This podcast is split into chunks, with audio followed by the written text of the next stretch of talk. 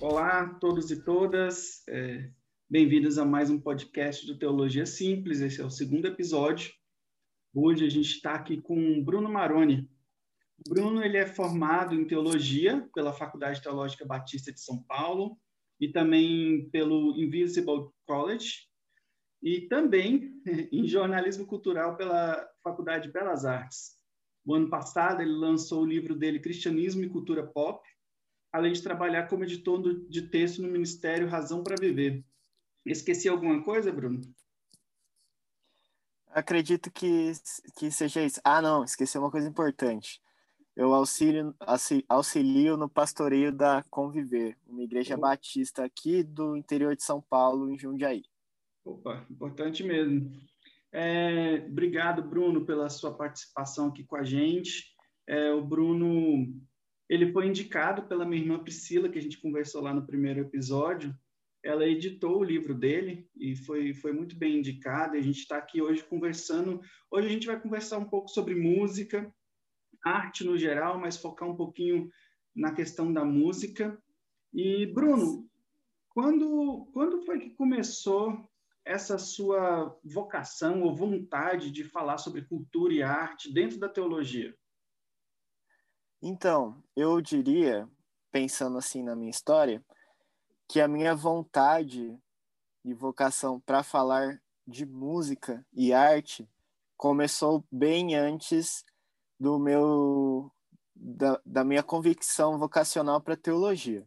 Uhum. Porque eu aprendi a amar música, eu me apaixonei por música e depois por outros tipos de arte perto do meu amor por música, muito discretamente, quando eu ainda era criança, acho que com uns oito anos, mais ou menos, graças aos meus pais.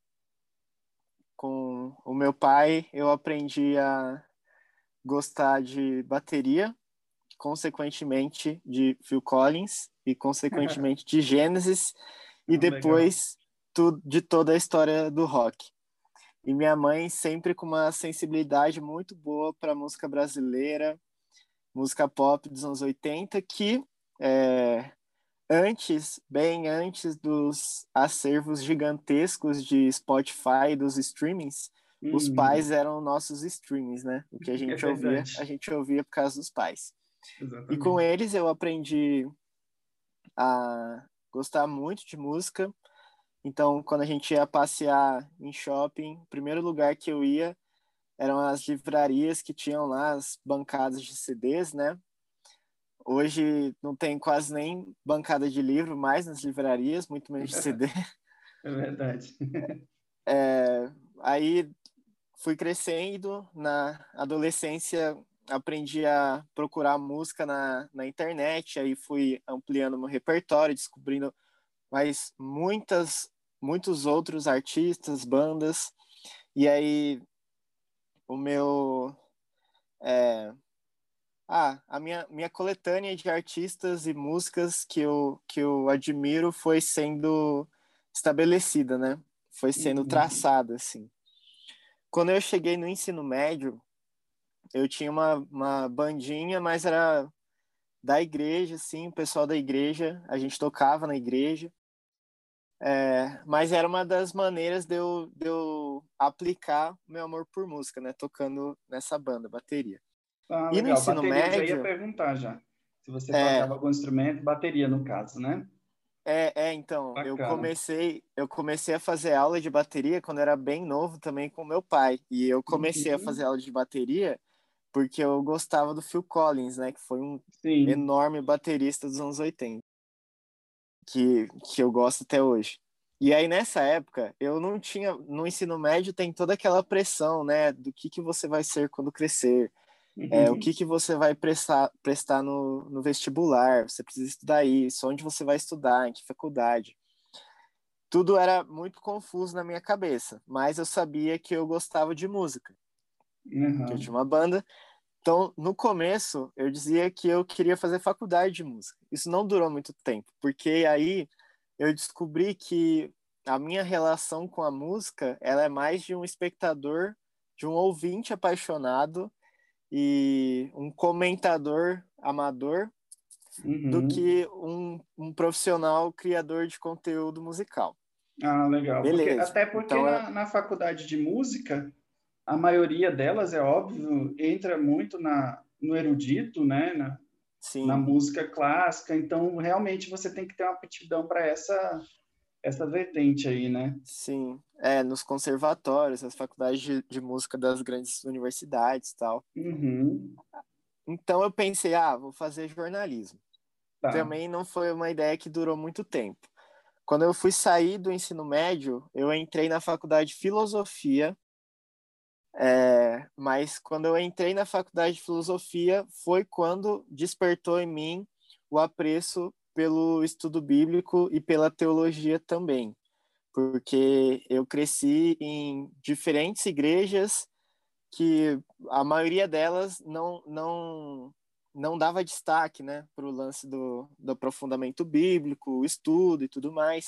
Uhum. E nessa época eu tinha começado a frequentar, participar de uma igreja que chamou muito a minha atenção para isso. E aí eu descobri que eu gostava de estudar a Bíblia. E aí eu fui na internet pesquisar cursos de teologia. Enquanto isso, estudava filosofia com aquele negócio apertado no coração, assim, pensando, eu queria estar estudando teologia. Uhum. Mas, se você acha que fazer uma faculdade de filosofia já é estranho, você fala para alguém que você quer fazer uma faculdade de teologia, é mais estranho ainda. É. E aí eu pensei, vou deixar quieto. E aí eu, eu pensei assim, bom, então eu vou sair de filosofia, fazer uma faculdade um pouco mais normal, e depois que eu já tiver estabelecido, assim, estável, eu vou estudar teologia porque eu gosto. Aí, beleza, fui para a faculdade de psicologia. Também não deu. E aí, minha mãe e amigos sabiamente me disseram: olha, não, você não vai conseguir se manter em um lugar enquanto você negar fazer aquilo que você quer, você tem em mente fazer, né? Entendi. Aí eu pensei, ah, então eu vou para teologia mesmo. Aí eu entrei na faculdade de teologia em 2016, tudo muito novo, assim. É... E com o tempo, eu acho que logo no final do primeiro ano, assim, por eu gostar muito de música, principalmente, eu fui me encontrando nos estudos de teologia em diálogo com a cultura. Uhum. E nesse processo eu fui conhecendo autores que escrevem sobre o assunto, fiz amigos que falam sobre o assunto, que estudam o tema, e conforme o tempo foi passando, eu fui construindo então é, esse esse esse laço, né, de teologia e cultura que eu gostaria de desenvolver. Legal. Isso ficou meio incipiente até 2018, mais ou menos, 2017, 2018. Que aí eu fiz uma iniciação científica na faculdade e quis escrever sobre cristianismo e cultura. Aí fiz lá o meu trabalho, um trabalho bem simples. E em 2019, eu decidi que queria escrever o meu TCC sobre cristianismo e cultura pop. Tá. Que é justamente é, a música popular como um todo, né? Filme, série, que é a, são as expressões culturais com que a gente convive no dia a dia, uhum. que é o que há, há tempos eu já sabia que eu era apaixonado. Tá. E aí foi quando eu, pela primeira vez mais sistematicamente, né, me debrucei nas leituras, nos estudos sobre o tema e tentei articular essas descobertas acadêmicas com o meu apreço pela cultura, também como um incentivo para é, um investimento, eu diria, para aplicar isso na, na igreja local. Uhum. Porque com o tempo eu fui aprendendo que falar de teologia e cultura não é simplesmente relacionar boas ideias da teologia com boas ideias do que vem da cultura, mas é você organicamente é, cultivar na igreja essa percepção refinada da cultura que a própria igreja participa, né? Uhum. Então, é nessa igreja, nessa comunidade que eu tô hoje, eu tô nela desde 2019. Ah. E, e lá a gente, a gente insiste bastante nisso, a gente persevera bastante com essa questão da participação cultural, da sensibilidade cultural. Então, eu acredito que falar sobre teologia e cultura é um esforço pastoral e até um exercício de todo o discípulo de Jesus também. E é aí que eu cheguei na publicação do meu livro, que uhum. foi originalmente né, o meu trabalho de conclusão de curso, tá. que a sua irmã, junto com outras pessoas, fez ficar menos parecido com o trabalho acadêmico chato. é, e aí a gente, a gente continua, continua escrevendo e lendo sobre o tema, é, conversando sobre o tema, que acho que é aquele tipo de assunto que nunca se esgota, sabe? Sim, claro.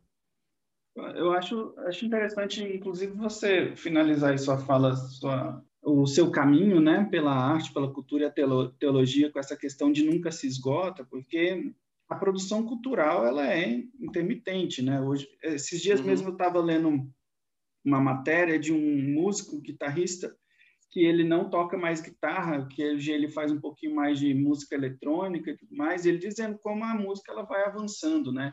E aí ele Sim. citou a guitarra como e o rock, né?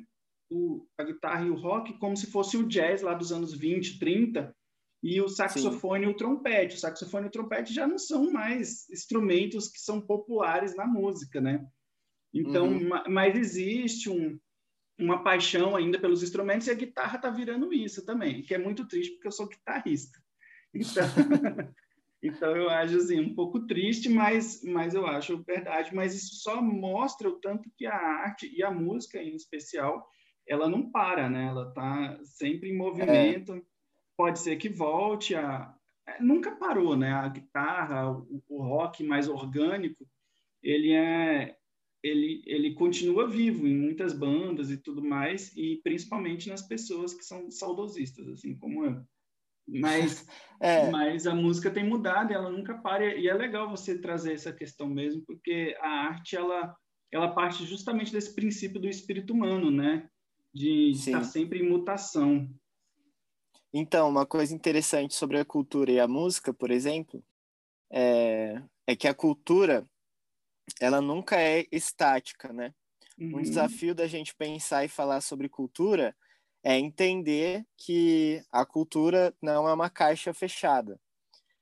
Só que ao mesmo tempo que ela se movimenta, que ela se estica e que ela se transforma, é muito difícil uma, um empreendimento cultural, um achado cultural que se perca totalmente. Então, uhum. por exemplo, falando de música, é muito comum, né, aquele discurso tipo não se faz mais música boa no dia de hoje. Sim. E é esse discurso é tentador, mas sempre vai haver boa música. Existem é músicas diferentes, mas boa música sempre vai existir. E é o que você falou, né, que é bem interessante isso mesmo, que os, por exemplo, o, trom o trompete era a guitarra, sei lá, dos anos 40. Uhum. E hoje o, sei lá, o próprio computador é a guitarra dos anos 80. Sim, é verdade. Só que essas quem, quem cria cultura é, sempre, sempre cria a partir do que já foi criado. Nós somos co-criadores, né? Então, mesmo aquilo que já não é mais predominante na música, por exemplo, continua sendo explorado para fazer coisas diferentes. Sim, é verdade. Porque se a gente fosse esgotar, por exemplo, a música popular nos Beatles, a gente não teria muito né, né do que a gente tem hoje.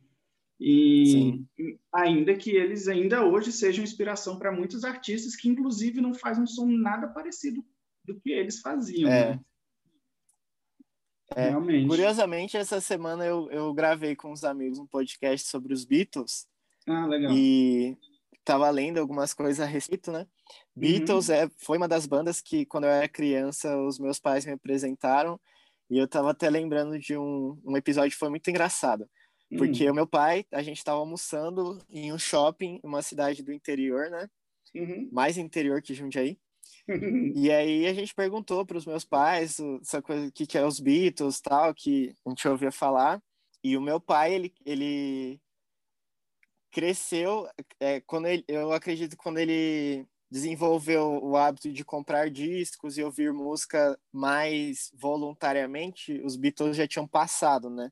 Entendi. É, quando, quando o Beatles acabou, ele ainda era bem novo. Mas era muito mais próximo do que a nossa geração, né? Entendi. E ele explicando, e ele falou: ah, lá, vamos lá na loja de CD que tem aqui. Tinha uma loja de CD muito massa nesse lugar, para a gente comprar um CD dos Beatles. Aí a minha mãe falou: vamos lá e a gente pergunta se tem o CD dos Beatles. Aí o meu pai falou: nem pergunta isso, senão você vai passar vergonha. Do tipo assim, como que não vai ter um CD dos Beatles em uma loja especializada, né? Sim. E aí, lendo sobre, para conversar com os meus amigos no outro podcast, eu, eu percebi isso, né? Que os Beatles, em um curtíssimo espaço de tempo, não, não ficaram na mesma linha de, de criatividade, uhum. mudaram muita coisa muito rápido, é, e, mas isso se tornou também um, uma síntese do que foi acontecendo na cultura e na música depois, né? Sim. É, é, e é o que você falou, muitos artistas se inspiram nos Beatles, mesmo fazendo um som muito diferente. E os próprios Beatles terminaram fazendo um som totalmente diferente do que eles tinham começado, né? É verdade.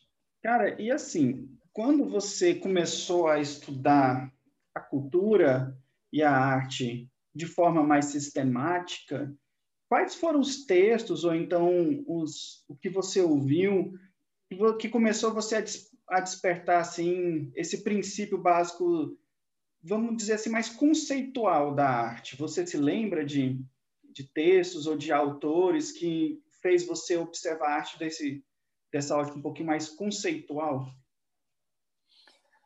Lembro, lembro. No começo, eu comprava os livros do tipo Mil e Um Discos para Ouvir Antes de Morrer. Ah. E Almanac do Rock. Depois, é, falando mais do lado do olhar mais refinado, né, para a uhum. cultura, eu aprendi muito com o Hans Huckmacher, que foi um filósofo e historiador da arte holandês, com o Francis Schaeffer, que foi um amigo do Huckmacher, que foi um filósofo que atuou na Europa, né, mas ele era americano. E ele uhum. levava muito, a, ele era um missionário, ele levava muito a sério o diálogo com a cultura. Foram os dois primeiros autores, acredito que que me despertaram para olhar para a arte e a música de um jeito, como posso dizer, para além das camadas que eu estava acostumado, porque todo artefato cultural é feito de muitas camadas, né? Tá. E, e, e, em seguida, autores mais contemporâneos, por exemplo, um cara que eu gosto muito até hoje, que é o Steve Turner. O Steve Turner é, escreveu um livro que em português chama Engolidos pela Cultura Pop, que uhum. eu acho que uhum. foi a maior inspiração para eu escrever o meu TCC.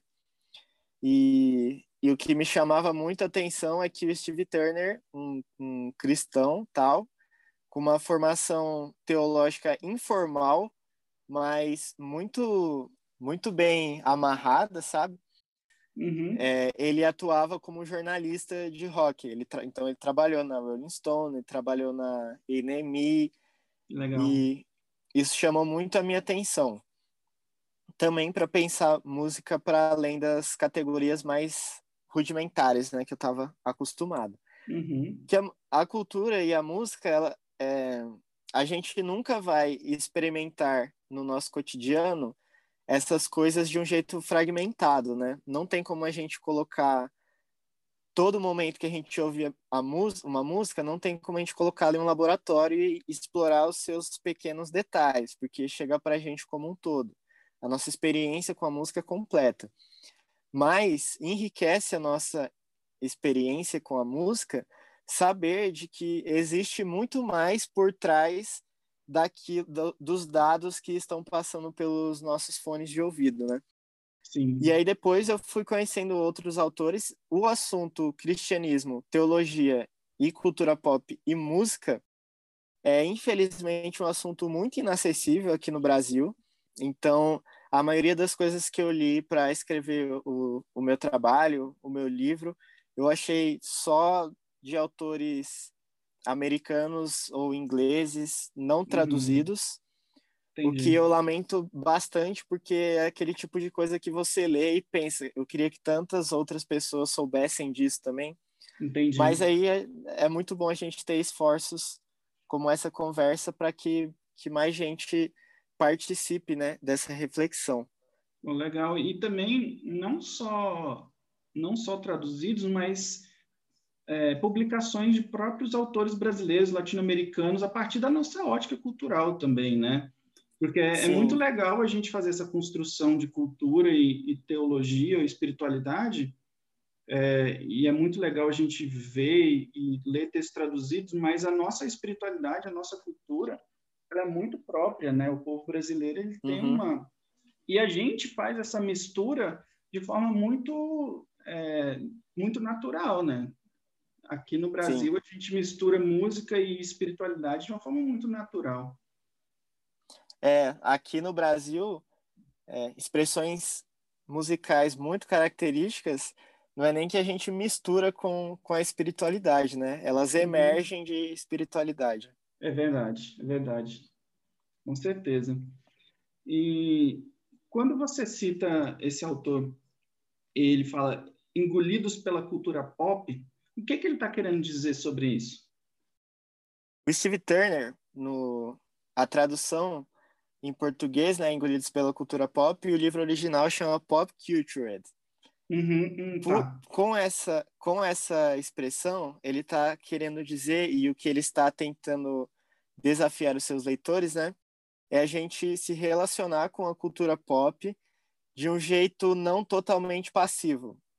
A gente é engolido pela cultura pop quando a gente a trata de uma forma tão superficial, daquele tipo assim, ah, isso é só uma série da Netflix, que a gente perde de a gente perde de vista tudo aqui, toda a riqueza que o significado que aquilo carrega e às vezes nós somos moldados por expressões culturais moldados negativamente, expressões que empobrecem a nossa humanidade, né? Porque nós somos uhum. engolidos, de deixamos de refletir sobre aquilo que a gente aprecia. Eu até costumo falar com um amigo, né? Que a gente usa o termo consumir cultura, mas acho que esse termo consumir cultura ele é mais pobre do que apreciar. Porque Entendi. a gente fala de consumir é, é um produto pronto, né? E é claro, muito da cultura que a gente se relaciona hoje é massificada, que a gente pensa na indústria cultural. Sim. Mas a gente é engolido pela cultura, a gente é moldado sem perceber pela cultura quando nós consumimos acriticamente aquilo que ela produz, né?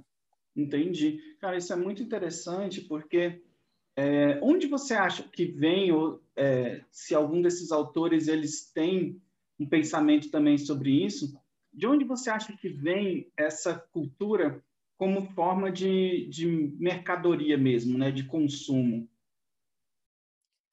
Então, a cultura pop, terminologia cultura pop, ela é uhum. é pós é, primeira revolução industrial, mais tá. ou menos.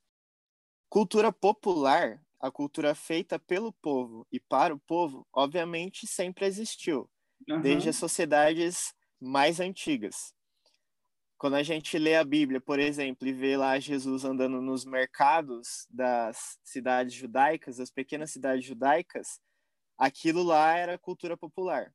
Sim. Cultura pop, que é o que nós interagimos hoje, uhum. que é no que estamos, no que nós habitamos hoje, né? Ela é pós revoluções industriais. Por quê? Porque a cultura pop massificada ela depende de um avanço tecnológico muito específico e expansivo. Então, por exemplo, uma das expressões, uma das categorias da cultura pop é, sei lá, a TV.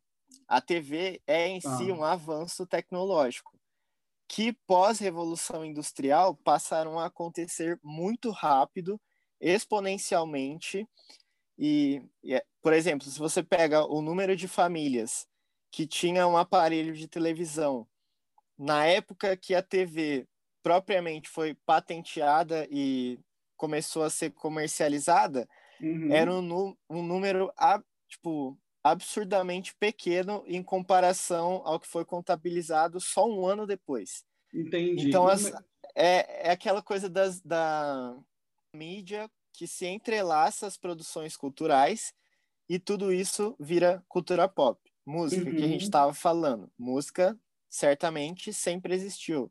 Uma das expressões culturais mais antigas, assim, que se conhece da humanidade. Uhum. E hoje, música, a gente tem, a qualquer momento, eu posso, é, sei lá, hora que a gente terminar nossa conversa aqui, a gente pode desligar o aplicativo da conversa e começar a ouvir uma música no mesmo instante. Uhum. É, tudo isso potencializado pelos avanços tecnológicos que contribuíram para que a cultura, para que os produtos culturais fossem massificados, né, para muita gente, começasse a alcançar muita gente e muita gente ao mesmo tempo de lugares é, irrestritos assim. Entendi. Porque sei lá, se eu quisesse, se eu quisesse ouvir um artista indiano tocar sitar em 1920, eu ia ter que ir até a Índia, dar um jeito de ter que ir até a Índia. Sim. Se eu quero ouvir isso hoje, é só eu procurar aqui no meu celular. É. Então, esses avanços muito rápidos contribuem para o aumento da, da cultura de massa, né? Cultura pop. Isso aconteceu com a TV, aconteceu com o rádio, com a internet. Não, não faz muito tempo. É recente, considerando o tanto que demanda para desdobramentos tecnológicos acontecerem, é pouco tempo, né? Sim, e aí a tendência é, é que o, o tempo diminua cada vez mais. Haja vista aquela coisa, tipo, daqui menos de um ano vai ter um modelo novo de notebook, do mesmo uhum. notebook que eu comprei esse ano. E a cultura, a arte, a música, é, 99% da, da arte com que nós nos relacionamos hoje é tecnologicamente é, intermediada, né? Entendi, entendi. E isso você acha que cria isso, você acha que cria uma certa uma certa quebra, uma desconstrução do que a arte realmente representa para o ser humano e o fato, igual você falou, de consumir a arte sem pensar, sem, sem ter um pensamento crítico. Você acha que existe essa quebra entre o artista que pensou a arte e essa massificação dessa mídia? O que eu quero dizer é, a arte ela é feita para a expressão né, de, um, de um sentimento humano ou de uma relação que o ser humano tem com um certo, certo ponto histórico, até mesmo com o uhum. divino, uhum. quando a gente fala né, de, é, da arte pensada a partir da espiritualidade. E aí, quando essa arte ela sai, vamos dizer, da alma, né? ela passa uhum. pela mídia e chega na pessoa já massificada, você acha que existe uma quebra ou ainda hoje existe é, existem artistas e pessoas que fazem a arte porque eles querem se expressar como ser humano e pessoas que, que apreciam né, e não consomem a arte uhum. é, de forma não crítica ou acrítica? É, essa é uma questão bastante complexa, mas uma coisa que a gente pode pressupor é aquilo que eu, que eu mencionei lá no começo da, do nosso discurso de do tipo não se fazem mais não se faz mais músicas como se fazia antes. Sim. Na verdade, é muito arriscado da, da nossa parte confiar que só o que era produzido antes era legítimo. É, por exemplo, antes da internet. Vou tentar explicar de uma forma concreta. Uhum. E essa massificação, a amplitude das mídias, tal, óbvio que gerou inúmeras reflexões e pesquisas e debates, principalmente ali depois da Segunda Guerra, né? Aí a gente tinha, a gente descobre teóricos que pensavam, olha, essa massificação da música vai ser muito boa, porque tem gente que não tem acesso à música e agora vai poder ter, por causa dos, dos novos dispositivos e tudo mais. Uhum. Outros pensavam, isso não vai ser bom para a música, porque as pessoas vão consumir a música sem pensar e, e vai só empobrecer essa expressão cultural.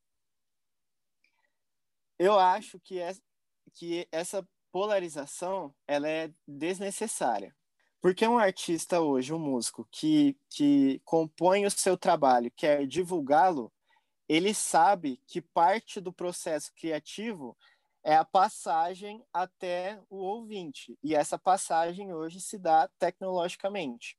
Uhum. E muitas é, virtualmente, né? Por Sim. meios digitais. E eu acho que não é por isso que o significado se perde. Porque aí uma outra coisa muito importante. Um artefato cultural, a obra de um artista, nunca vai se encerrar naquilo que o artista pretendeu para sua obra porque as pessoas podem ressignificar aquilo, as pessoas podem interpretar de uma maneira totalmente diferente do que o artista estava pensando. Então é como se meio que um artista ele não tem controle absoluto daquilo que ele produz. Isso sempre foi assim. Uhum. A questão é que com muitas mídias disponíveis, isso tem um alcance maior, né? Sim. Sim, com certeza. Mas eu, eu, mas eu entendo também que é essa, essa é uma dificuldade que nós temos hoje, por tudo ser muito massificado, a gente, a nossa sensibilidade ela é, é enfraquecida, né? Então tem muita música boa sendo produzida, mas a nossa sensibilidade é muito comprometida por causa do, dos vícios de consumo cultural que a gente que a gente acaba se apegando, né? Sim, é verdade. E quando a gente fala, por exemplo, que, é, é, que uma arte ela é feita com alma, né? Isso é muito legal, porque é o elemento orgânico da, da arte, né? Mesmo que através de instrumentos digitais, ou é, Sim, não exato. seja instrumentos analógicos, como uma bateria analógica, um violão, uma guitarra, alguma coisa assim, ainda que seja pelo computador, existe o elemento orgânico que é a própria pessoa, né? A alma e a, e a é. criação dela, né? Ela insere. É, a, a, a, criatividade, e aí até pensando em uma definição de arte, uhum. a, a, arte é, um, é, é a concretização, a manufatura da criatividade de uma pessoa. Tá. E, e a pessoa, ela pode ter à disposição dela diversos meios para comunicar é, aquilo que ela está pensando, sentindo, aquilo que está incomodando ela, a alegria, a tristeza, a solidão, é, a euforia. Tem pessoa tem diversos instrumentos. Uhum. Mesmo que seja um instrumento digital, a criatividade de uma pessoa nunca vai, nunca vai ser uma máquina, né? Mesmo que a, que a pessoa esteja produzindo a sua, sua arte por meios é, de uma máquina, a criatividade, como, esse, como essa intenção de fazer algo com beleza, nunca, nunca é, é, é, é uma máquina, né? Uhum. Não, e, e, eu acho que um exemplo bem legal é, é o filme Soul, que foi lançado né, pelo, sim, pela sim. Disney. Ele é feito de forma é, digital, né? É uma animação digital, mas que existe uma uma filosofia poderosíssima e pessoas que, que fizeram aquilo, elas estavam em contato direto com a, o que é mais orgânico possível na, na criação, né? Eu vi uns uhum. vídeos de uns vídeos de bastidores que me fizeram me apaixonar ainda mais pelo pelo filme, né? uhum. eles construindo uma um, um, diálogo com as questões de raça, né? A, a própria música, né? Que é uma o filme é um filme muito musical. Então, Sim. tipo, a, a produção, os instrumentos utilizados para produzir o filme são instrumentos totalmente digitais. Mas uhum. é, a alma, o caráter filosófico e pessoal do filme é muito profundo. Então, não, não é possível você falar assim que, igual você falou, né? Um filme, um filme de animação só é bom quando é feito à mão, né? Isso não é verdade. Está todo feito digital, é. mas, mas é, é uma arte que se você compreende ser uma arte orgânica, mesmo a partir de instrumentos digitais, né? Uhum. É, se, não, se a gente fosse usar esse critério, a gente teria que dizer que, é, sei lá, Branca de Neve é melhor do que Sou, porque Branca de Neve foi desenhado à mão. Isso, Mas perfeito. não é assim, né? Não, não, esse não é um critério suficiente. É, é verdade. E eu acho que também passa, como você falou, a pessoa, o ouvinte ou o espectador, enfim, a pessoa que está consumindo essa arte, ela vai ressignificar, né? você escreveu um texto no seu blog recentemente sobre deep listening. Uhum. E aí eu acho que tem a ver com isso, né? Sobre a gente ressignificar a arte a partir da nossa escuta e não a partir da, do meio, né? É mais ou menos uhum. isso que eu entendi ou não? É, deep listening é uma expressão que foi cunhada, é, não me lembro exatamente o ano agora, mas ah. por uma, uma compositora, se não me engano, que trabalhava com música eletrônica. Uhum. Aí a ideia é, do deep listening é justamente, traduzindo literalmente, né, ouvir profundamente. Uhum. E o desafio é, que eu me coloco todos os dias e que acho que nos enriqueceria muito se a gente investisse nesse, nessa prática é aprender a ouvir a música com profundidade. Isso não significa que a hora que eu estiver voltando do trabalho ouvindo uma música no meu carro, eu vá parar o carro para pesquisar, sei lá, qual foi a marca de teclado que o cara usou na música. Uhum, entendi. Mas, é, mas não significa você é, transformar sua experiência artística em uma fórmula matemática. Mas significa você se relacionar com aquilo é, reconhecendo humildemente que aquilo é muito mais do que um produto ao qual você tem um fácil acesso, né? A facilidade Sim. dos streamings, ela ameaça essa nossa essa é, essa nossa percepção da dignidade e do peso de significado que uma obra de arte, da mais simples que for, tem. E o deep listening é, uma, é um hábito de você aprender a ouvir, a parar, a escutar com, a, a ouvir com paciência, é, sei lá, com contemplação, com curiosidade, aquilo uhum. que, que passa pelos seus ouvidos. É, eu acho que numa, utilizando até uma, uma expressão aqui do Byung-Chul Han, né, aquele filósofo sul-coreano, ele, ele fala sobre a, a, sociedade do consumo, que também é uma uhum. sociedade da performance, né? Então, uhum. é, existe já uma dificuldade latente no ser humano em parar a performance e, e viver a partir dessa atenção, né? Então, a gente tem uhum. movimentos é, movimentos que, que se chamam de atenção plena, mindfulness, né? Ou então outros movimentos uhum. dentro de áreas específicas. É, tem um movimento dentro da medicina que, que vai fazer com que o, o, profissional da saúde ele também tenha essa atenção mais focada e menos performática, né? Então trabalhar uhum. menos e atender melhor. Então, eu acho que existe um movimento, assim, né, de atenção a essas dificuldades que a gente tem como sociedade, de parar um pouco a performance e começar a prestar atenção, né? Na vida, Sim. na arte, na cultura. É, até porque a atenção é o bem que, que mais procuram hoje, né? Com, com maior demanda. Por exemplo, quando você entra no Instagram, e aí você clica em um link e esse link não abre no aplicativo do, da internet, mas no próprio Instagram, uhum. é porque os produtores desse espaço virtual de cultura querem a sua atenção. Eles não vão dividir a sua atenção com uma outra plataforma. Entendi. Eles querem a sua atenção naquela plataforma. E uhum. isso funciona também com Netflix. Eu, eu li uma vez, inclusive, é, um livrinho muito legal que foi traduzido recentemente que chama Guerra dos Espetáculos, de um autor que chama uhum. Tony Hank. Esse livro ah. foi publicado em português pela editora Fiel. Ele mostra uma entrevista que um não me lembro se era algum algum profissional da própria empresa Netflix ou alguém falando sobre que diz assim que o maior concorrente da Netflix não é o outro streaming, Uhum. É a uhum. necessidade humana pelo sono. Porque o sono compromete a nossa atenção. E Entendi. o que essas empresas precisam é da nossa atenção, é a nossa, nossa atenção que importa é, para a sustentabilidade dessas empresas, né?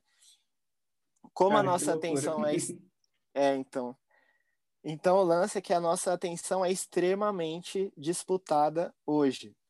E a gente precisa investir em práticas como esse ouvir profundamente e pensar sobre a cultura, uhum. porque a, a nossa atenção ela não se sustenta na, na competição que ela é lançada, né? A gente precisa, a nossa atenção ela precisa ser alimentada, ela precisa de apreciação. É, nós precisamos a, apreciar aquilo que a gente tem contato. E isso parte da, da nossa compreensão do que é arte, do significado da arte.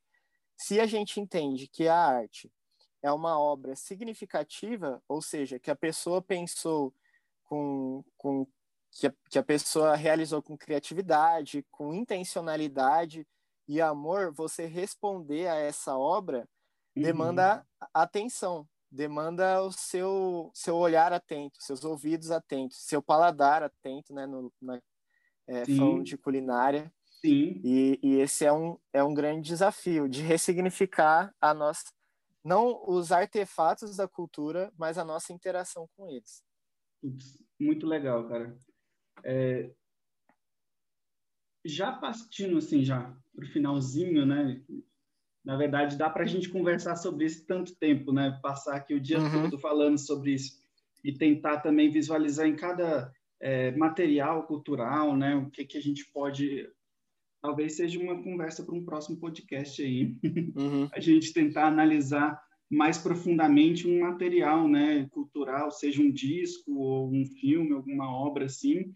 Fica aí a dica, caso você tenha, esteja a fim de conversar novamente. Boa. Sempre é, bom. Mas, assim, já partindo para o finalzinho da nossa conversa, é, na sua visão pastoral, né? Agora, aí, teológico-pastoral, você acha que essa essa relação com a cultura, ela também passa um pouco pela relação com a espiritualidade? Essa, dessa última fala que a gente está falando, de, de atenção, de profundidade?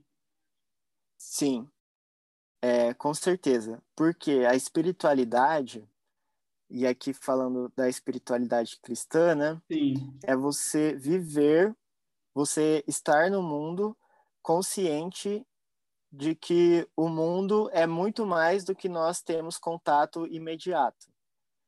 É Sim. aquela sensação de não é só isso, sabe?